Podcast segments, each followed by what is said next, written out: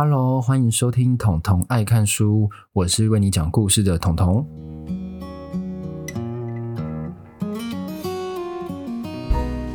好，大家好，欢迎来到第三十六集。那这一集呢，真的是事隔非常久。那为什么会事隔非常久呢？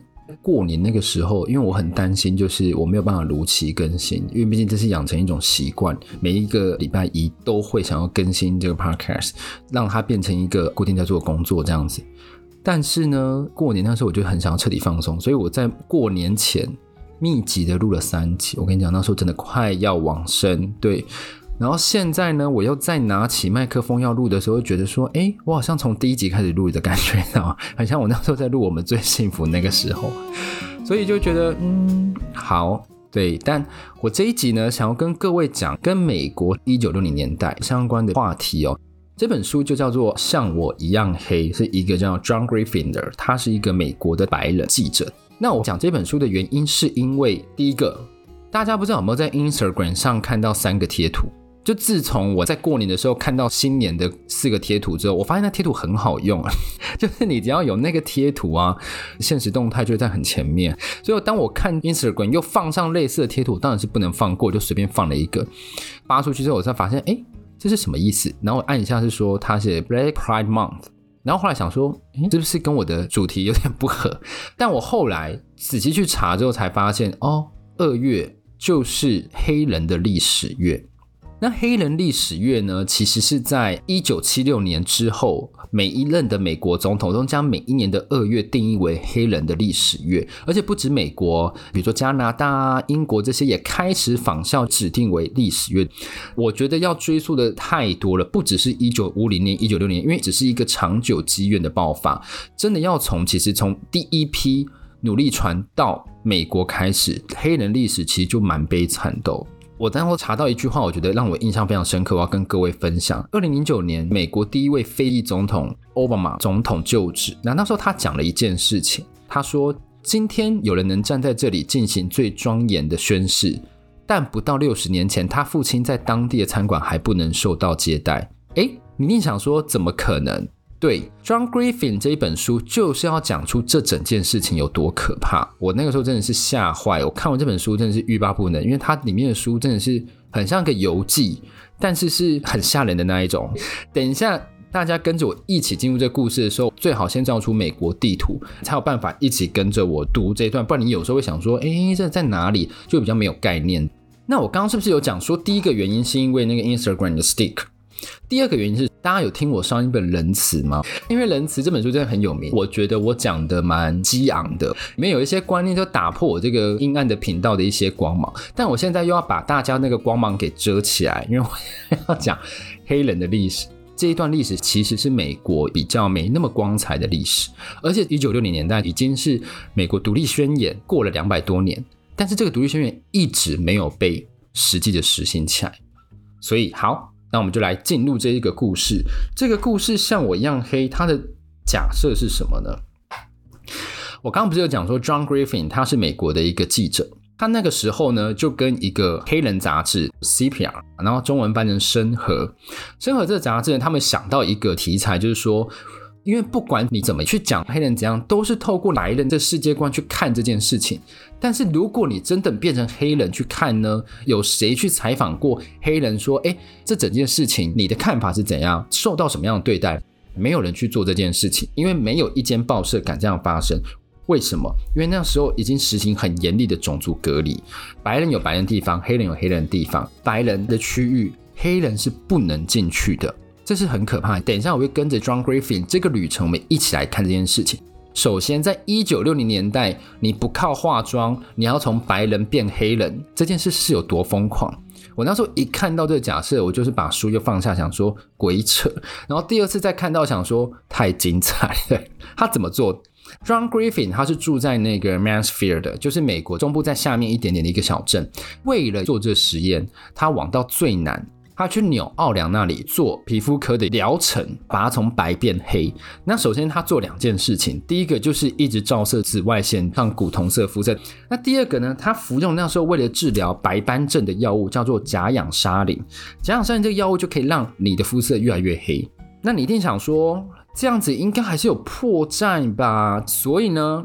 他这边有提出一些证明的部分。John Griffin 在一开始到纽奥良的时候，他以白人身份有一直去一间超商消费，里面那个阿梅亚就很喜欢见他，很喜欢跟他聊天，因为是白人嘛，有说有笑。那他为了呢要测试这件事情，他把自己变黑嘛，已经用完了，他就走出去。他发现哦，好像没什么破绽，但是为了要让自己比较更心安理得一点，他就去常去的那一间便利商店。你知道那个女的怎么样吗？连看都不看他，哎，也没有要跟他聊天的意思。然后最重要的是什么？他钱用丢的，所以呢，他就确定说：好，我变成黑人了。对，变成黑人就是会这样对待。然后我现在要开始讲变成黑人在纽奥良他的作息，比如说他一天起来去吃早餐，不能去白人餐馆，他只能去接待黑人的餐馆。OK，fine，他就去吃黑人餐馆的餐食。然后黑人餐馆餐食普遍来讲比较没那么精致。再来呢，他要找厕所，路上的厕所不是黑人可以进去的，他只有到黑人指定的厕所，他才能进去。那你就想说，那有特别指明说哪里是黑人的厕所吗？没有，所以你必须要靠黑人的口耳相传。所以他就找斯特林，那个时候是他来纽奥良帮他擦鞋的鞋匠。等到他变成黑人的时候呢，他又以这个黑人的身份去跟斯特林讲说：“哎，你还认得我吗？”然后斯特林真的吓死，他说：“你现在自杀吗？”但是呢，也好险，因为斯特林他才有办法知道说：“哦，黑人厕所在哪里？黑人哪里可以喝水？然后这个地方黑人能进去吗？这个地方黑人不能进去吗？”有一次，他在外面实在太疲倦，因为他不知道哪里可以去，大部分都没有办法去，所以他就到公园去坐着。殊不知，一个白人跟他讲：“这边不是你可以来的地方。”他吓到，就赶快跑走。他就吓到，赶快跑走。哎，正常来讲，我会讲说：“谁管你呀？你以为你是谁？”对，但是他不能这样讲，他只要一这样讲，他就被警察抓走。你现在看到，比如说美国警察比较找黑人麻烦，我觉得那一定是有的，很种族优越感那种白人到美国，我觉得还是存在，而且在中部啊更传统的那一些乡镇来讲，我觉得他们的优越感还是存在，他们会觉得黑人跟他们不是平起平坐的，因为你要想哦，这段历史其实是一九六零年代哦，离现在才多久？才六十年呢。除了这些之外呢，他们上公车。不是说像我们这样排队上去，他们必须要等白人都上完之后，黑人才能上去。而且黑人上去之后也不能自由选位哦。基本上你们白人和黑人钱付的是一样，但是黑人只能坐在最后面，而且不会有白人想要靠近那个地方。所以你就想说，当时的歧视是有多么多么的严重。但在白人的观念里面来讲，他们愿意跟黑人在同一个空间，已经是对黑人最大的恩赐了。给他们一个区域去集中管理自己，那已经是他们最大能容忍的极限，那就是他们所谓的平等。对，所以这个观念其实是很荒谬的。那其实他的调查地点不是只有纽奥良，他是到最底的纽奥良之后开始往上，他就很像什么幸福绿皮书一样，他也是一个黑人钢琴家往下之后再从南往到北。幸福绿皮书这一本也是有讲种族歧视，而且他讲的。跟 John Griffin 来讲，其实相去不远。好，他就想说，诶，这里好像还好，其实只要 follow 这些 rules，他还是可以活得下去。这时候有一个新闻跑出来，他在密西西比州，密西西比州在纽奥良再上去一个。那这个州呢，它发生了一个叫帕克案。一九五九年，二十三岁的 Mark Parker，他被指控强奸了一个白人妇女，而且这白人妇女还这样，还怀孕。那可想而知，你没有办法确定这件事的真实性，因为连黑人在路上看白人女生一眼，他都有可能被抓。对呀，这是一件多可怕的事情。再跟各位讲一件事情，你黑人去看电影海报上的女生也不行，是不被允许的。所以怎么可能？很难他会去强奸白人妇女，因为他没有办法，他没有那个胆。在当时种族隔离如此如此严厉下，你觉得你有可能去强奸一个白人妇女，而且还怀孕？你想吓死谁？一尸两命哎，对呀，所以呢，帕克接受审判前三天呢，就一群暴徒闯入监狱，把帕克绑走之后，他就直接遭殴打，而且殴打到阶梯啊，全部都是帕克的血。最后殴打完之后，他们就直接开两枪，就让他去死。那些殴打他的人有被抓吗？没有，因为殴打他的是白人，他们是无罪释放。所以你就知道当时的种族隔离是有多可怕的一件事情。换言之，就知道说密西西比州对于种族隔离是更严密、更严密的。然后当时 John Griffin 去密西西比州的时候，发现真的更可怕之外呢，他还要担心说路上有人会突然殴打他。但是他在这边有一个白人朋友，他也是为了黑人发声，做了一个媒体报。最后呢，他的赞助什么都被拉掉。他叫伊斯特，他的人生就是你知道被封杀，过得很受限。你今天一个媒体你没有广告来源的话，你基本上你就是没有办法活下去。所以他隐居在那里，对。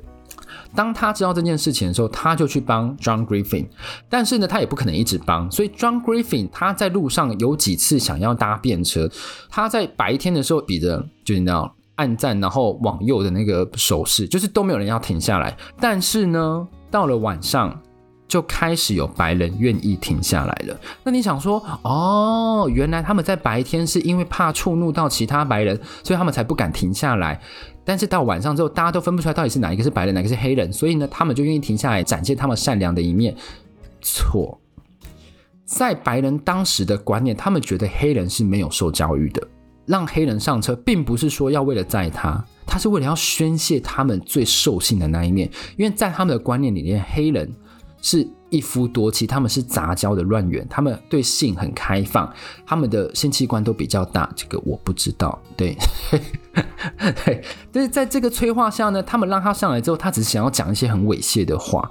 那 John Griffin 就是有点吓到，因为他知道说这些白人在白天的时候是如此体面的一面，但晚上的时候居然跟他大开黄腔哎。他会一直被问，你们很大吗？就什么之类的。我们要重圆当时的访问，我觉得如果有兴趣，大家可以去看那一本书。然后在他想要到达目的地的这个期间呢，他一直在换车，因为他就是不想回答那些人，所以他就一直被请下车，请下车，他又上车，又请下车，上车讲，直到倒数第二辆。他本来想说，哦，这个白人好像比较理性，因为他会跟他聊，他的那个句子比较长，他会说，哦，那你们黑人在婚姻关系中是不是会比较？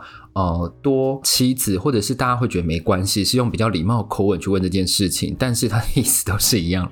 所以当 John Griffin 他用了他的方式回答说：“哦，没有，我们黑人就是跟白人一样，都是一夫一妻制，什么什么，我们也有家庭的概念，我们也是想要成家立业，我们也是想要在这个地方好好安身立命。”之后呢，经过几轮的辩论之后，他还是被请下车了。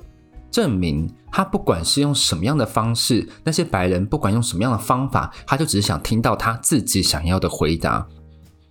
那 John Griffin 他在里面有讲到，他说有一个白人在他的时候，他就说：“诶，他问他在他家工作的黑人，他们都说他们很开心，只要那个白人说什么，他们都说对。”所以 John Griffin 就要跟他讲说。当然，他们只能说对。他们如果说不对的话，就会像我这样子啊，一直被请下车。只要不合白人的意，他们就是没有办法继续生存，可能也会丢了工作。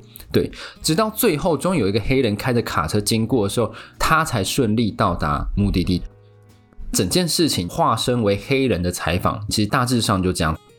好，这本书呢，它是在一九五九年做的实验，所以一九六零年他就把这个文章公诸于世，得到很多的反弹。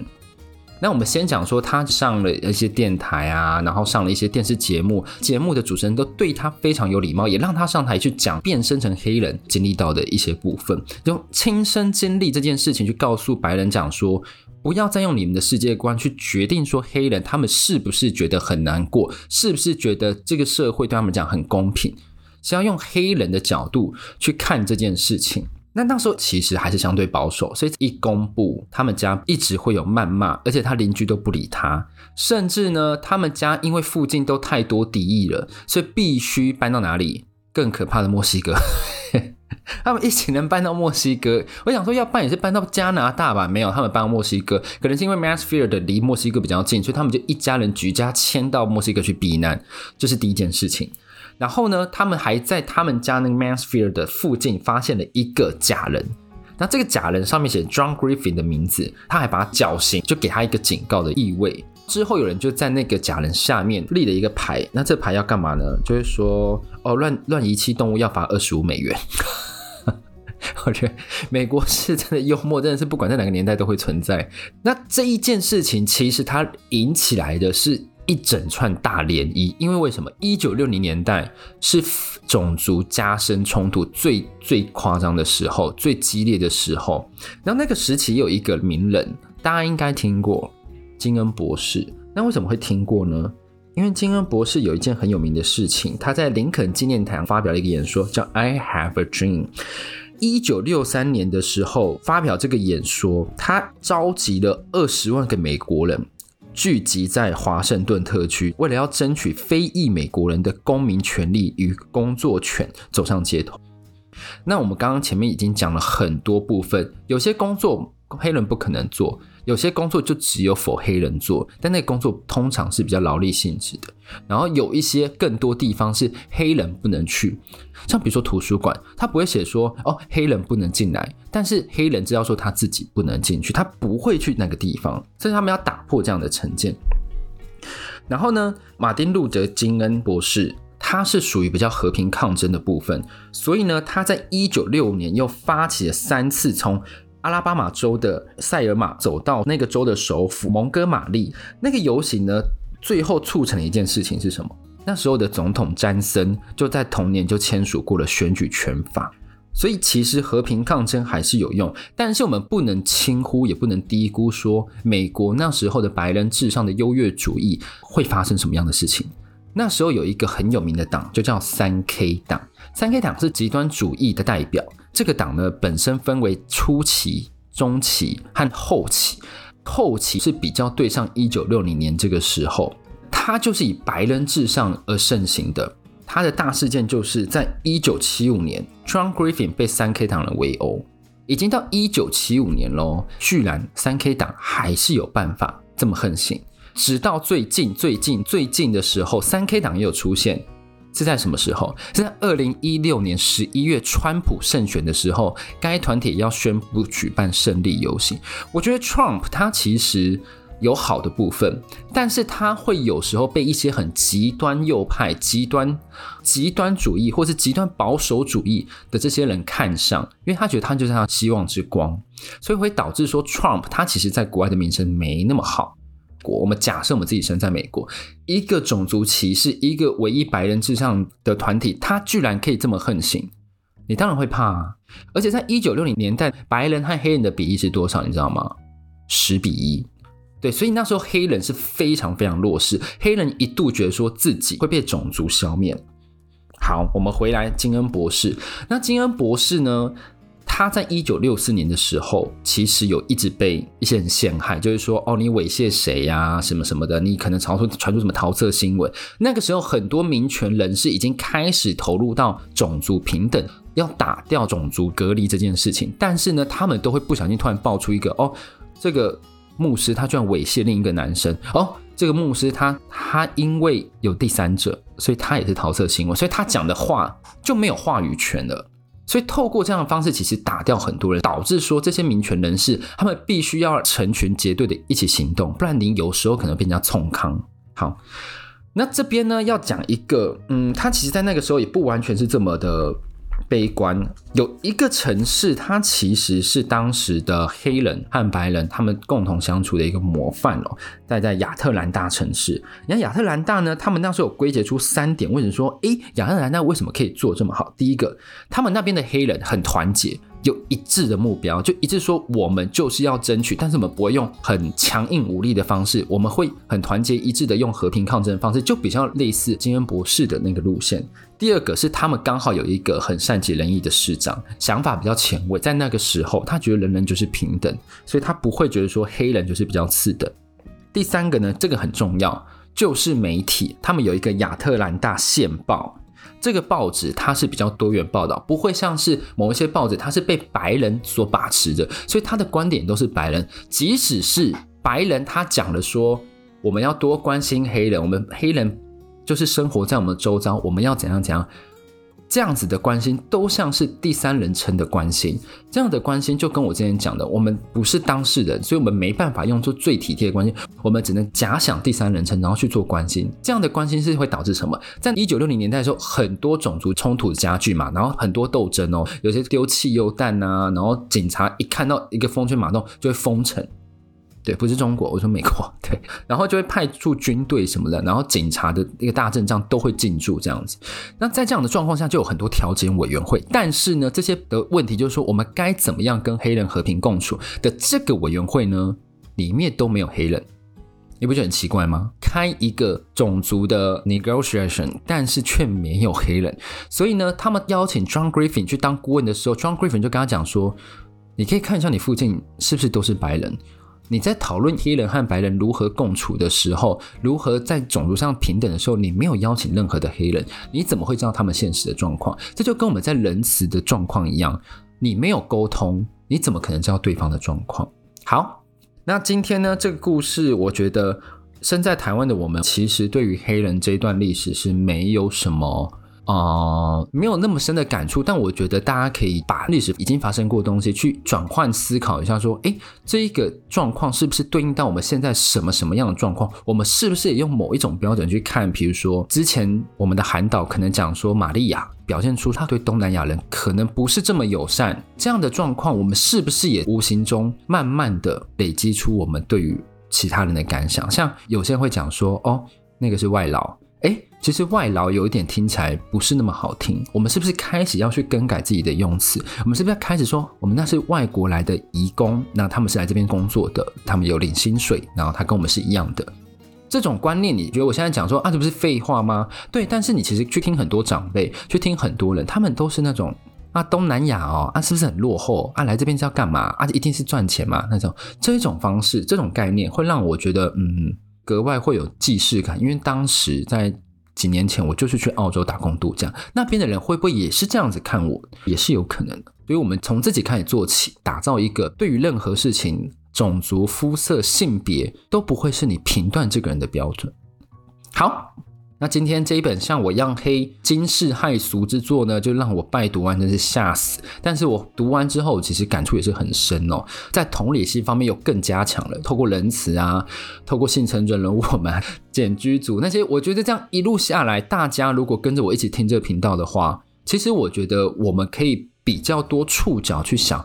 各个面向的事情哦，不管是种族、肤色、性别，甚至是财力、社会阶级，这些都不应该左右对于人的看法，好吧？那就先这样子喽，各位，拜拜，下次再见。